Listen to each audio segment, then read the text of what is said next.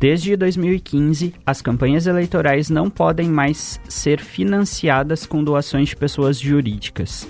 No lugar dessa fonte de recursos, foi criado o Fundo Eleitoral. Naquele mesmo ano, em 2018, 1,7 bilhões de reais foram destinados para essa finalidade. Quatro anos depois, na atual campanha, o valor do fundo eleitoral é quase três vezes maior. Ao todo, são 4,9 bilhões. Além desta fonte, as campanhas contam ainda com o fundo partidário e com doações de pessoas físicas. Mas quais são as diferenças entre esses recursos e como eles são aplicados? Mais do que isso, qual é o seu papel, eleitor, na aplicação desse dinheiro? Como descobrir quando seu candidato está gastando com a campanha dele? Para entender mais sobre as formas de financiamento de campanha e as ferramentas de transparência disponíveis, o Conversa Humanista recebe, neste episódio, o secretário judiciário do Tribunal Regional Eleitoral do Rio Grande do Sul, Rogério Vargas, e o advogado especialista em lei de acesso à informação, Bruno Morassuti. Eu sou a repórter Pamela Maidana. E eu sou o repórter Guilherme Jacques. Rogério, eu queria começar contigo pedindo para que você nos ajudasse a entender quais as fontes de financiamento de uma campanha e de onde vêm esses recursos. Mas antes de te passar a palavra, queria especialmente pedir para você nos ajudar a diferenciar fundo partidário e fundo eleitoral.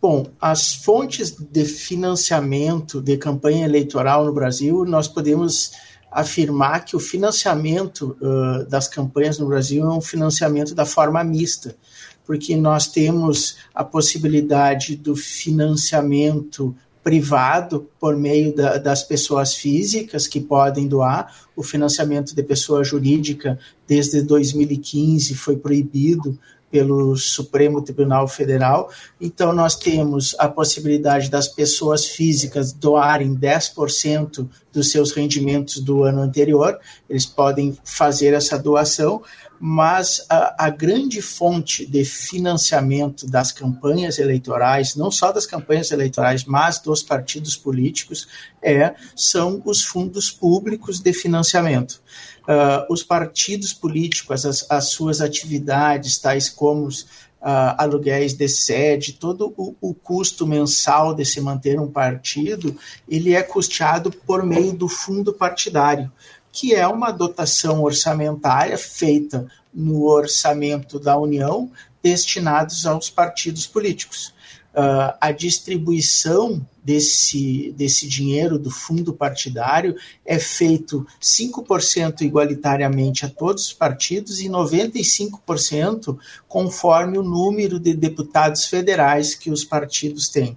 Só para nós pensarmos em valores, esse ano o fundo partidário irá distribuir um montante mais ou menos de 1 bilhão e 200 uh, de reais aos partidos políticos.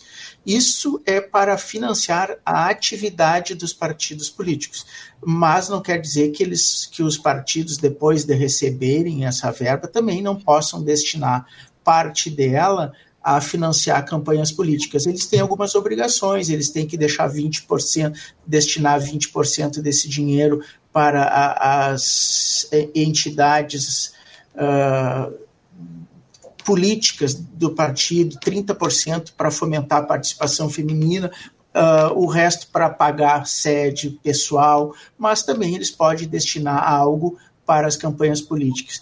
E a outra grande fonte de financiamento das campanhas eleitorais é o Fundo Especial de Financiamento de Campanha, o, o, o famoso FEFEC, que uh, esse ano uh, nessa campanha geral está na ordem de 4 bilhões e 900.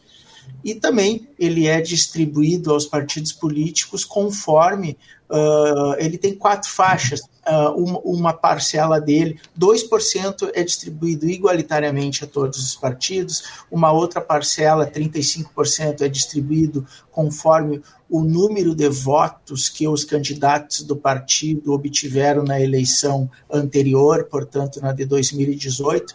Outra parcela de 48% é distribuído conforme o número de deputados que cada partido tem. Então, basicamente, são essas três formas de financiamento das campanhas eleitorais no Brasil: o financiamento privado por meio de pessoas físicas, o financiamento por meio do fundo partidário, que pode ser destinado uma parte dele, e o, o, o grande financiamento mesmo das campanhas políticas se dá por meio do FEFEC, que é um fundo específico para financiar as campanhas eleitorais.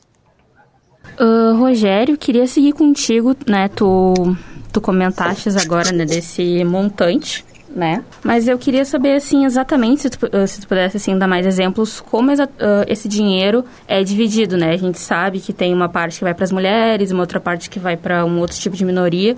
Então, se tu pudesse dar uma explicada melhor nesse assunto. Perfeito. O, a distribuição uh, do dinheiro do Fundo Especial de Financiamento ele é uh, distribuído primeiramente, como já vimos mencionado, conforme o número de uh, de candidatos, de parlamentares de cada partido, não é de candidatos, desculpa, são de parlamentares eleitos na eleição de 2018. Uma outra parcela leva em consideração o número de votos que esse partido teve para a Câmara dos Deputados também.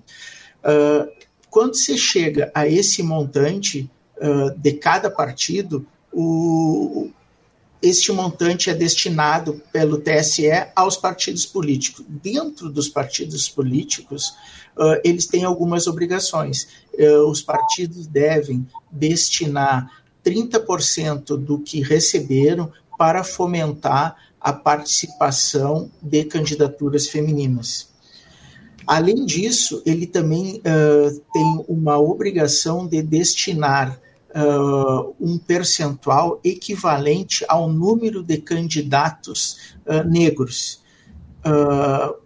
E também ao número de candidatas negras. Portanto, se o, a nominata do partido tiver 10% de candidatos negros, necessariamente 10% do dinheiro do fundo eleitoral deve ser destinado aos candidatos negros bem como os 30% devem ser reservados para financiar as candidaturas femininas. Rogério, vou abusar um pouquinho mais da tua explicação aqui para gente. Queria pedir claro. para que você nos ajudasse também a compreender e aí, falando sobre a destinação desses recursos para a campanha, o que pode e o que não pode. Os partidos recebem esse dinheiro e podem aplicar de qualquer forma nas campanhas ou há vedações, liberações? Como é que funciona? Não, eles não podem aplicar de qualquer forma. São ver, uh, existem uh, gastos lícitos uh, de campanha eleitoral, como usar para pagar uh, cabos eleitorais, para fazer material uh, impresso, para usar para pagar uh, material, por exemplo, de vídeo para propaganda eleitoral gratuita, para o pagamento de aluguel de sedes, tudo isso é permitido. Mas, por exemplo, ele, ele não pode usar esse dinheiro para pagar por exemplo, uma multa eleitoral que ele tenha recebido por fazer propaganda irregular. Então, há uma série de vedações e uma série de per permissões. Basicamente, é permitido uh, utilizar esse dinheiro em todos os expedientes de propaganda eleitoral, do, das, dos meios necessários para que o candidato possa colocar a sua campanha de uma forma visível. Pode usar para pagar uh, pessoas, cabos eleitorais, para fazer distribuição de santinhos, para fazer uh, a, a, as, o, as bandeiras, que como a gente vê nas, nas esquinas, tudo isso ele pode utilizar o dinheiro público para fazer a campanha. É um gasto lícito. Mas ele não pode usar o dinheiro uh, e, e, lembrando, todo esse dinheiro tem que ser declarado, ele tem que fazer nas, na sua prestação de conta, ele tem que indicar uh, para que para o que ele usou e quem ele pagou, uh, declinando CPF das pessoas que trabalharam na sua campanha, declarando o CNPJ da gráfica que fez o, material. tem um conjunto de, de situações que geram a transparência aqui levará à legalidade da, da sua prestação de contas.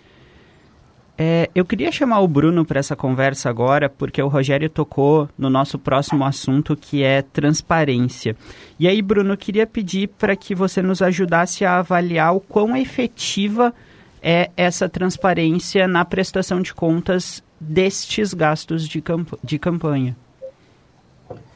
Bom, para começar, eu acho que é interessante a gente lembrar que a Lei de Acesso à Informação, já desde 2011, ela fala que todos os as entidades não governamentais que receberem uh, recursos públicos, e aí a gente inclui os partidos políticos, né, elas estão sujeitas a prestar uh, contas com relação a esses recursos, além né, da prestação de contas previstas em outras leis. Né. O que hoje a gente tem, infelizmente, é que na maior parte dos partidos políticos, a transparência deixa muito a desejar. Né? A gente tem um montante bem significativo de recursos públicos sendo transferido uh, para os partidos, e, e aí não vamos nem entrar no mérito se é válido ou não o sistema de financiamento que a gente tem hoje, mas o fato é que até hoje a gente tem uma certa dificuldade de compreender como está sendo utilizado esse dinheiro. A gente, recentemente, o Tribunal Superior Eleitoral passou a obrigar os partidos políticos a uh, não apenas uh, fornecer né, as notas fiscais, mas também passou a fazer com que essas notas fiscais passassem a ser públicas, né, e isso passou a permitir uma análise um pouco melhor sobre como esse gasto está sendo feito, e a gente percebe que o uso do, dos recursos eleitorais muitas vezes é, aparenta ser, ou às vezes efetivamente é, para fins eminentemente particulares de alguns candidatos ou de algumas lideranças partidárias, né? O que é contrário à própria ideia né, de financiamento público de partidos políticos. A gente tem muito a melhorar ainda nesse assunto, né? E, e aí, assim, nenhum partido se salva nesse processo, infelizmente. A gente não percebe uma preocupação em uniformizar critérios para uh, transparência, né? A gente percebe que muitos candidatos não são orientados adequadamente pelas, uh, pelos órgãos diretores dos partidos sobre como prestar contas ou sobre a importância de uh, divulgar essas informações de forma não apenas completa, mas também em tempo hábil. Né? E o que a gente vê é que as prestações de contas tanto dos partidos para o Tribunal Superior Eleitoral quanto para os partidos em si, né, para os seus eleitores e mesmo filiados, é muito insuficiente. E Bruno, você falou também sobre o quanto a gente tem a melhorar para tornar mais transparente todo esse processo. Queria que você falasse um pouquinho mais e trouxesse sugestões de como poderíamos de fato fazer essa melhoria, então. Bom, é, para começar hoje, a gente tem uma coisa que é até positiva, que é uh, os, as informações né, de utilização desses recursos são divulgados no site do nosso Superior Eleitoral. É importante que isso exista porque facilita o acesso, mas isso não elimina a necessidade dos próprios partidos terem espaços específicos e adequados, né, para divulgar essas informações também né, para a sociedade. Porque hoje o que, que acontece? Eu só consigo saber essa informação se eu for atrás disso no TSE. E o TSE ainda está gradativamente organizando essas informações de forma retrospectiva. A gente não tem ainda informações completas sobre isso. Até porque uh, só recentemente que o TSE começou a organizar esse tipo de, uh, de transparência. Até então, essas notas até eram acessíveis para quem fosse lá presencialmente no, no TSE, mas a pessoa que fosse querer analisar os gastos do partido B, Z, ia precisar olhar nota por nota, né? O que era mais ou menos o trabalho que os próprios fiscais do TSE faziam, né? O que fazia com que essa prestação de contas se tornasse quase impossível de ser realizada. Então, em primeiro lugar, transparência dentro dos próprios partidos, né, uma seção, né, entre aspas, portal da transparência. A gente tem hoje partidos que recebem recursos na ordem de centenas de milhões, É, é difícil acreditar que um partido não tenha condições de, de investir um pouco de recurso que seja para uh, transparência interna, até porque seria positivo para o próprio partido, entre aspas, né? É uma é, é, é, é uma boa propaganda para o partido ele poder mostrar que, olha, nós estamos aqui, né, bonitinhos, organizados, né? A casa tem tá ordem. E para além disso, seria importante também que a gente pudesse, enquanto cidadãos, né, e não apenas filiados, fazer eventualmente pedidos de informação para os partidos, né, dentro de alguma plataforma organizada.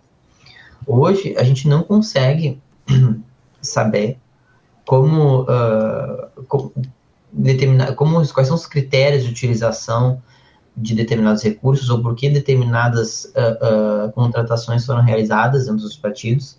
Claro que eles são, sob certo aspecto, entidades privadas, né?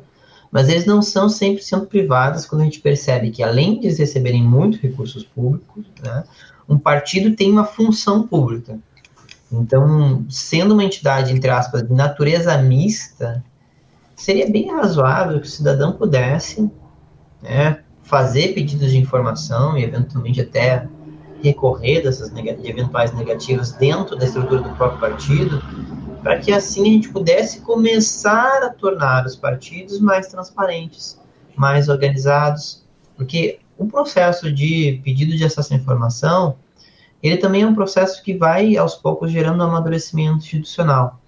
Muitas vezes o cidadão, quando vai fazer pedido de informação para a própria administração, ele percebe que ele está, entre aspas, fazendo uma auditoria, né? Ele vai, aos poucos, ali, ao fazer pedidos, ajudando a compreender melhor processos de gestão, ajudando a compreender melhor como está sendo utilizado o recurso, se está sendo utilizado da forma correta, da forma mais eficiente, né? E não haveria problema algum, ainda que respeitada a autonomia e a independência dos partidos políticos, né? Porque os partidos eles precisam ter autonomia para que eles possam né, ter a liberdade de debater ideias e de propor políticas públicas, enfim, né, os partidos constitucionalmente têm esse direito de independência e autonomia, o Estado não pode uh, restringir de forma exagerada né, o funcionamento dos partidos, mas seria muito importante que houvesse alguma forma de solicitação de informações do cidadão e não só do filiado para o próprio partido sobre a utilização de recursos públicos. Né? Hoje, a maior parte dos partidos só sobrevive com base em recursos públicos. Pouquíssimos partidos não utilizam recursos públicos. E isso seria muito importante para que a gente pudesse ter um aprimoramento da governança, da organização e da própria, entre aspas, democracia interna dos partidos. Hoje, a gente tem muitos partidos em que os próprios filiados reclamam que eles não sabem por que são decididas determinadas coisas, por que, que um partido decidiu uh, contratar a gráfica X e não a gráfica Y, por que está uh, sendo investido mais em determinada candidatura e não em outra. E, claro, ninguém está aqui discutindo a autonomia do partido para decidir sobre uma ou outra questão. A questão é que a gente tem que ter condições de saber quais são os critérios que estão, estão definindo essas decisões. Porque os partidos políticos, eles não são entidades privadas do ponto de vista clássico, né? não é uma, uma associação qualquer, um partido não é uma empresa. Né? O partido ele é uma associação sem fins lucrativos, cuja finalidade é influenciar os rumos da vida pública do país. Então, não são 100% privados no sentido de que não devem prestar conta sobre hipótese alguma. Então Bruno? seria positivo. Oh, desculpa te interromper, só para eu, eu não perder o gancho, né, que a gente estava comentando sobre esse assunto. Uh, sobre, enfim, como nós, eleitores, né, o pessoal que está escutando esse podcast, até o pessoal do próprio partido, né, a gente pode acessar essas informações, tu, tu até chegou a comentar, né, que uh, todos os partidos, assim, eles não têm uma boa transparência, mas teria algum caminho, assim, que a gente conseguiria chegar, pelo menos, em alguma dessas informações, talvez no portal da transparência, ou em outro portal, ou talvez, né, uh, na tua visão, assim, isso teria que estar no site do próprio partido? Vamos lá. Uh, primeiro lugar é o Tribunal Superior Eleitoral. Né? A gente tem uh, as informações de contas eleitorais estão sendo gradativamente uh, disponibilizadas pelo, pelo TSE. Né? Esse é o primeiro ponto.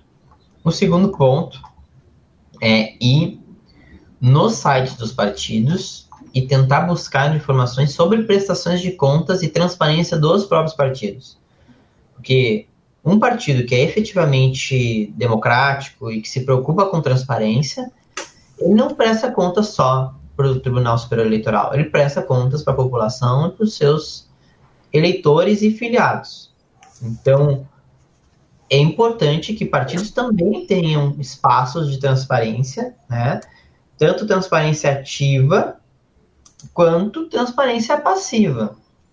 Então, se, enfim, vocês forem uh, filiados a um partido, ou mesmo eleitores de um partido, perguntem para os seus candidatos: olha, onde é que eu posso achar as, as prestações de contas sobre os recursos do, do, partido? Onde é que eu consigo achar os balanços do partido?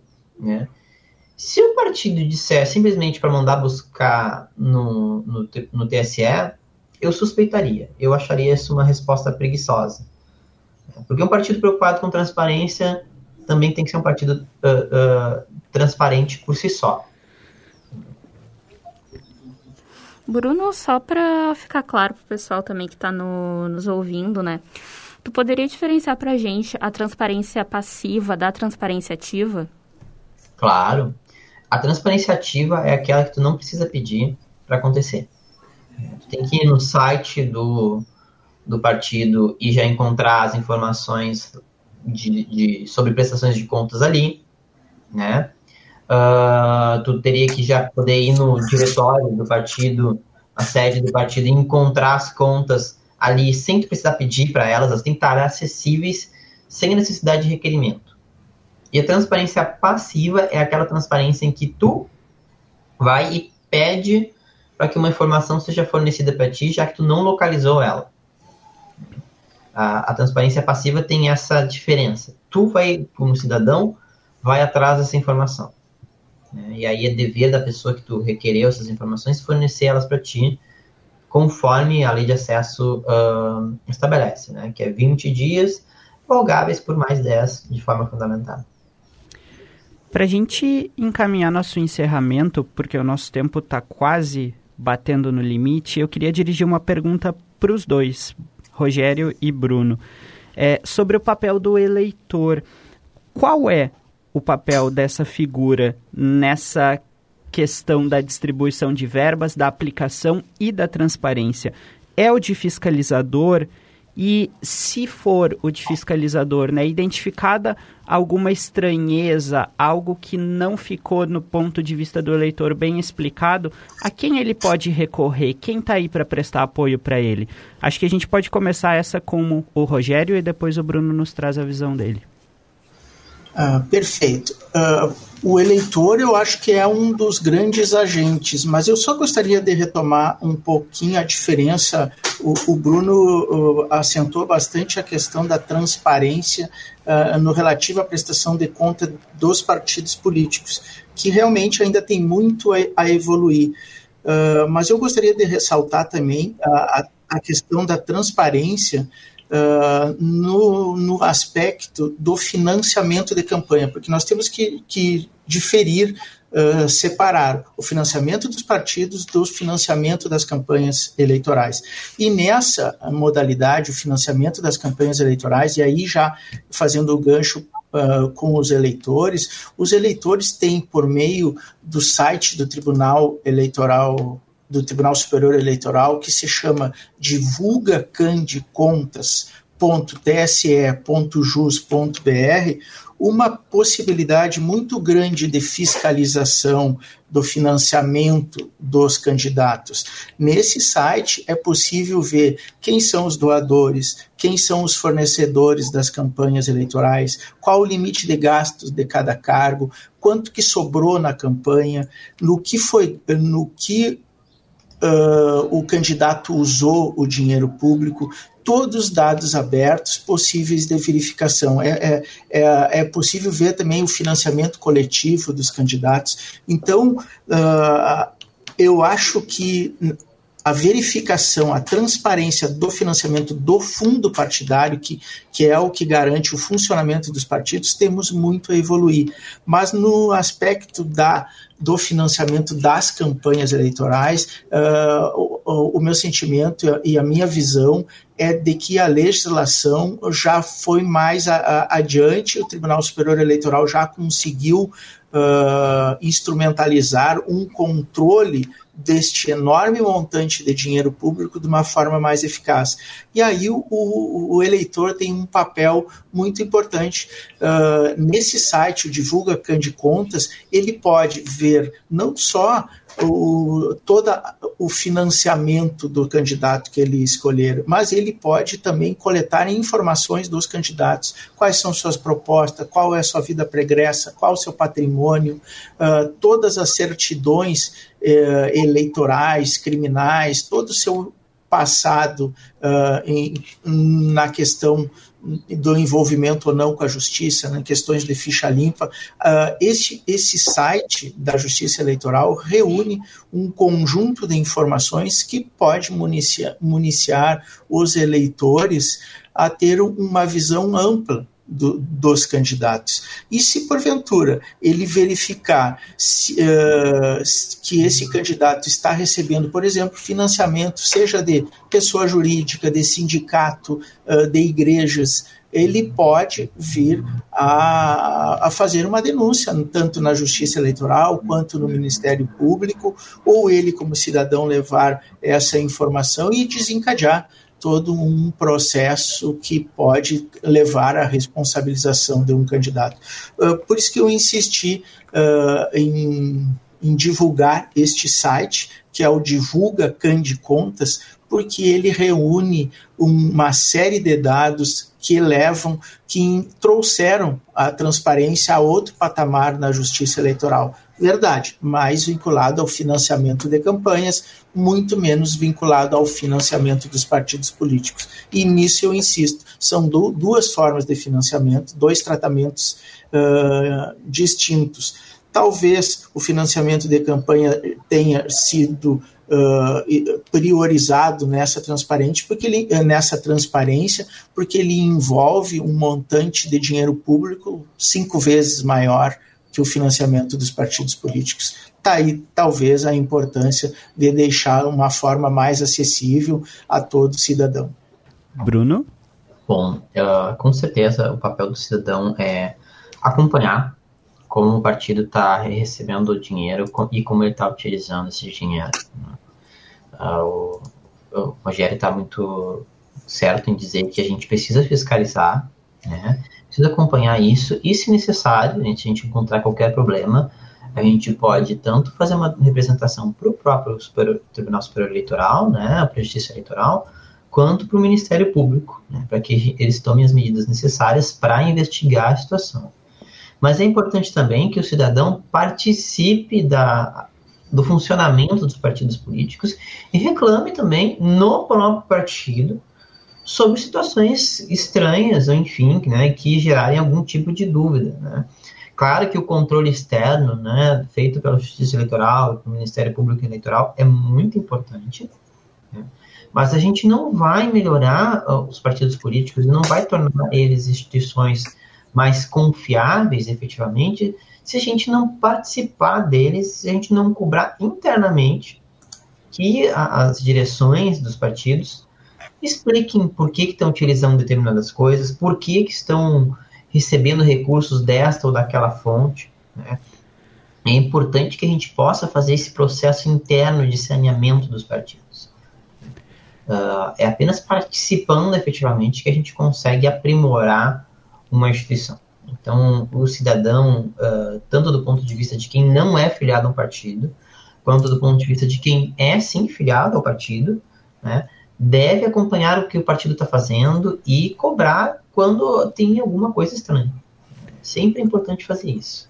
Tá certo, então. Rogério, muito obrigado por ter topado conversar com a gente aqui no podcast. Foi um prazer te receber para esse episódio. O prazer foi meu, estamos sempre à disposição para qualquer colaboração de chegar à, à visão da justiça eleitoral sobre os assuntos afetos à democracia. Maravilha. Bruno, também foi um prazer te receber aqui para essa conversa. Muito obrigado pela tua participação. Eu que agradeço, foi um prazer, estamos aí à disposição também. Muito obrigado, pessoal.